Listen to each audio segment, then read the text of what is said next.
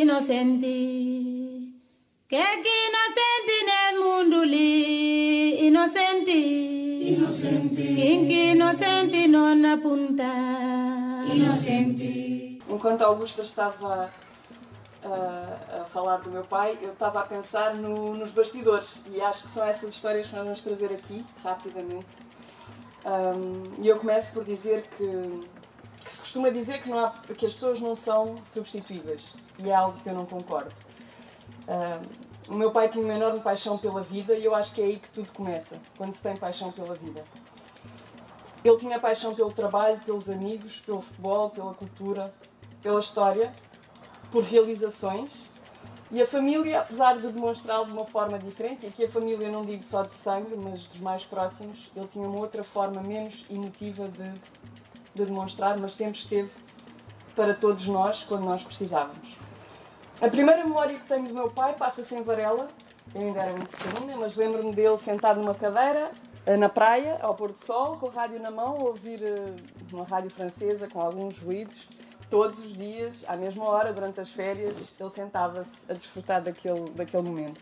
Também recordo-me das viagens que ele fazia ao fim de semana connosco a Cabo Santo, com Tubel e Quebo, onde ele aproveitava por um lado para trabalhar e por outro incutir-nos um gosto por descobrir eh, novas terras e gentes, de viver novas experiências e de acompanhar o seu trabalho. Para nós, era uma seca, mas tinha toda a razão de ser e hoje, crescidos, percebemos isso e, e agradecemos, agradecemos esta, esta experiência.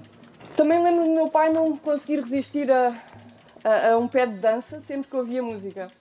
Sempre que eu ouvia música, saltava para o meio da sala, onde quer que ele estivesse, tirava a minha mãe e lá ia ele dançar, a minha mãe super envergonhada, mas ele era assim.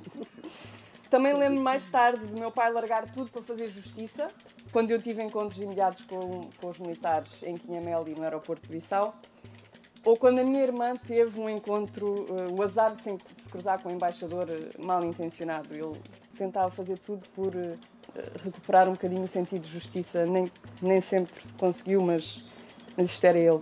E também lembro-me de uma história, eu não estava presente, mas ele contava vezes sem fim esta história, de uma ida ao Sul, organizada pela AD, para dar a conhecer amigos e outras personalidades diplomáticas ilustres o corredor transfronteiriço dos elefantes. E a certa altura ele vê uma colmeia, vê as abelhas eh, meio agitadas e grita: Fujam! Só que as pessoas estavam no fim da- do caminho e eles achavam que eram os elefantes. Então foi uma corrida maluca porque não achavam que eram, que eram eh, abelhas, achavam que eram elefantes. Ah, existem pessoas únicas que são uma verdadeira força da natureza e que, pelas suas características, iniciativas, ações, carisma, não conseguem ter substitutos. Não falo apenas do meu pai, o meu pai é um deles, ah, mas há pessoas muito especiais e nós sabemos disso. Então agora quero fazer uma pergunta para os atentos. Como é que faz o leão?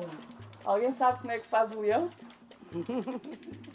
Sporting.